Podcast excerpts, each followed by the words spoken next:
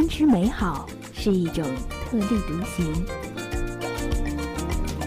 重要的不是跟别人比，是做好你自己。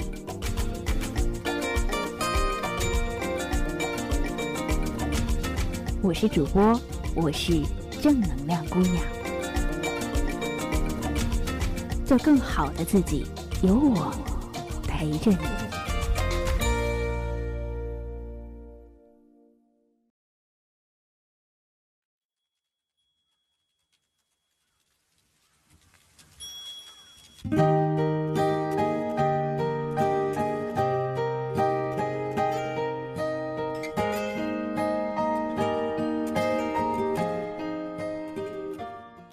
今天跟大家分享的这篇文章是刘若英写的自己的故事。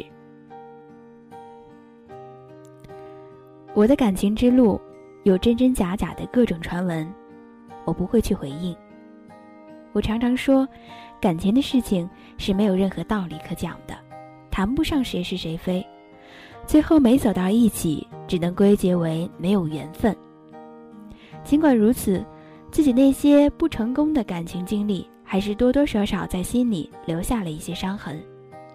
我和别的女人不同的地方，大概就是伤口愈合的比较快。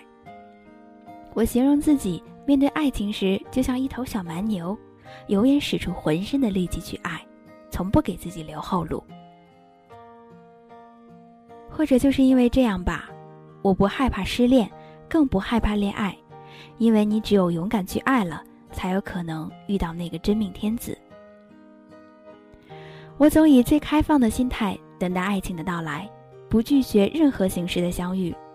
平时和好朋友在一起，我也会叮嘱他们帮我留心啊，有好男人介绍给我。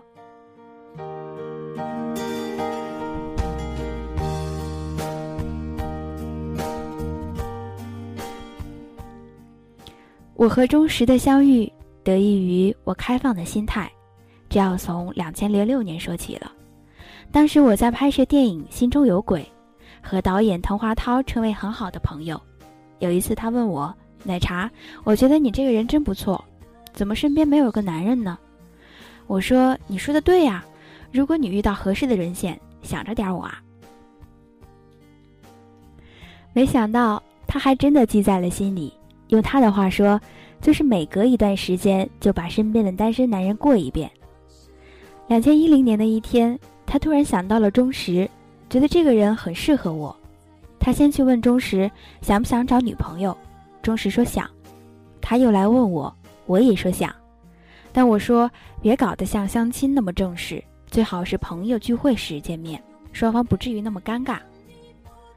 我和钟石见面那天，彼此都带了一堆朋友，一看见钟石高高大大、斯斯文文的样子，我就觉得很顺眼。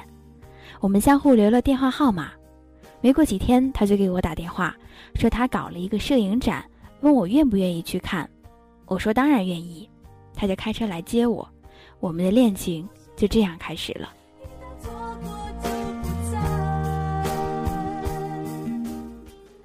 交往了半年多，两千一一年八月八号，我们在北京领取了结婚证。领完证当天，我给滕华涛打电话。由衷的感谢他，让我遇见了生命中的另一半儿。后来我回台湾，还特地按照台湾的风俗带回来喜饼送给他。大概在三十多岁的时候，我有一阵子特别想结婚，但是过了三十五岁，结婚的念头就很淡了。反正也这个年纪了，急也没用，索性就好好挑挑。慢慢的，我一个人可以去做很多事情。逛街、看电影、喝咖啡。有一天，我在家里给自己煮了很好吃的牛肉面，配上新鲜的蔬菜，坐在阳光包围着的餐桌前细细品尝。我突然觉得，一个人的生活真的也很不错，就让我这样自己过一辈子也没什么不可以。也许正是因为我将单身生活打理得很好，结婚的念头不是那么迫切。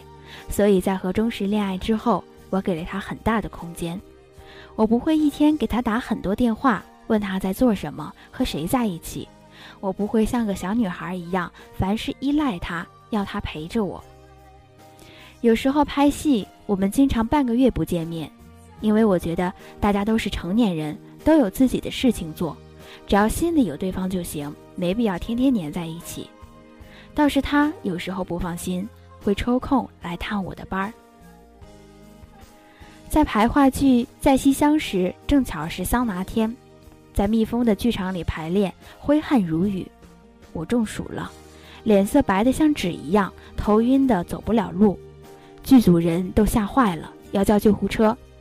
我自己最镇定，让人扶着我到外面通风阴凉的地方吃了一支冰棍儿，感觉好多了。到了傍晚，钟石来看我，一个劲儿的责备我为什么不给他打电话。我说：“这样的小事儿，我自己就能处理好。”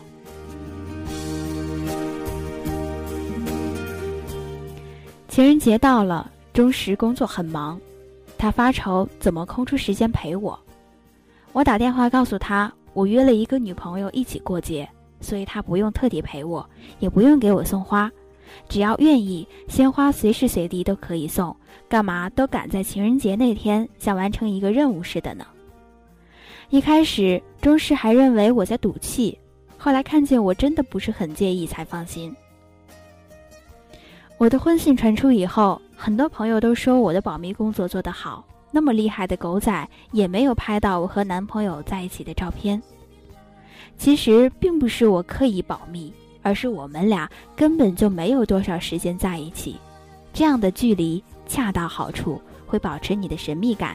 也让一个男人觉得和你在一起自由轻松，就像他向我求婚时说的那样：“我想和你生活在一起，只有这样才能减轻我对你的牵挂，还有那种时时刻刻有可能失去你的担心。因为我觉得你很享受单身生活，这真是让我太害怕了。”有很多关于钟石的传闻，说他是富二代，说他身价十亿。还说他比我大十二岁，其实他哪是什么富二代呀？他的父母都是普通的大学教授，他自己的工作也只是和金融沾边而已。我们最终能走到一起，和我们的兴趣爱好一致有很大关系。我曾经问过钟石，第一次见我是什么感觉？他说，一个穿着衬衫牛仔裤，拿着一个大相机东拍西拍的女孩，我一看就喜欢了。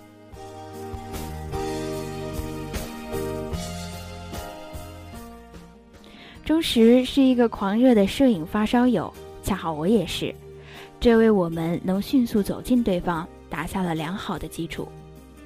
钟石和几个朋友搞了一个摄影论坛，他会把自己的作品展示在那里。我们认识以后，我也会把我的很多作品放在那里，这样我们在一起就会有说不完的话，评价对方的作品哪里好，哪里不好。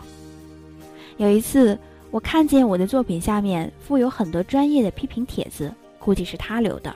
我当时就很生气，以牙还牙的在他的作品下面也给了很多批评意见。我们就这样互相攻击了好长时间，搞得论坛里的人都在议论这两个人是谁呀？怎么他们总是互相掐？到后来他们知道是我们，恍然大悟，还真是打是亲，骂是爱，不打不骂不相识啊。难得两人都有空时，我们会一人骑一辆单车，拿着相机，钻进北京的胡同小巷，像两个讨喜的孩子。累了就坐在路边的咖啡店里歇一歇，饿了就在街头找一间小餐馆，点几个家常菜，要一瓶啤酒，边吃边喝，有滋有味儿。有意思的是，我从来没被人认出来。有一次，我们在路边摊吃饭，一个女孩子悄悄对身边的朋友说。你看这个人像不像刘若英？她的朋友说，像是像，但是不可能啊！刘若英怎么会跑到这里吃饭？这样的小插曲总是带给我们很多快乐。我们都喜欢阅读，平时买书时会很自然地问对方有什么需要，然后一起下单。我很喜欢听钟石那一口醇厚的京片子，就让他读书给我听。我们窝在沙发里。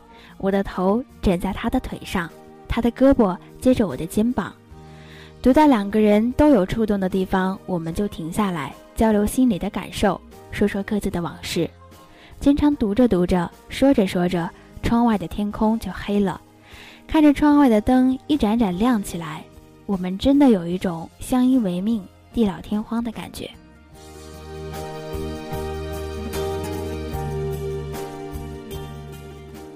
我和钟石说好了，婚后我绝不会在家里做全职太太，还是照常工作、唱歌、演戏、写作，哪样也不耽误。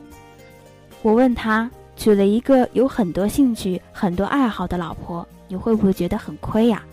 他说，就是因为你这么丰富、这么有趣，我才娶你的。如果把你娶回来，你就不干那些事儿了，只在家里给我洗衣做饭，我才觉得亏了呢。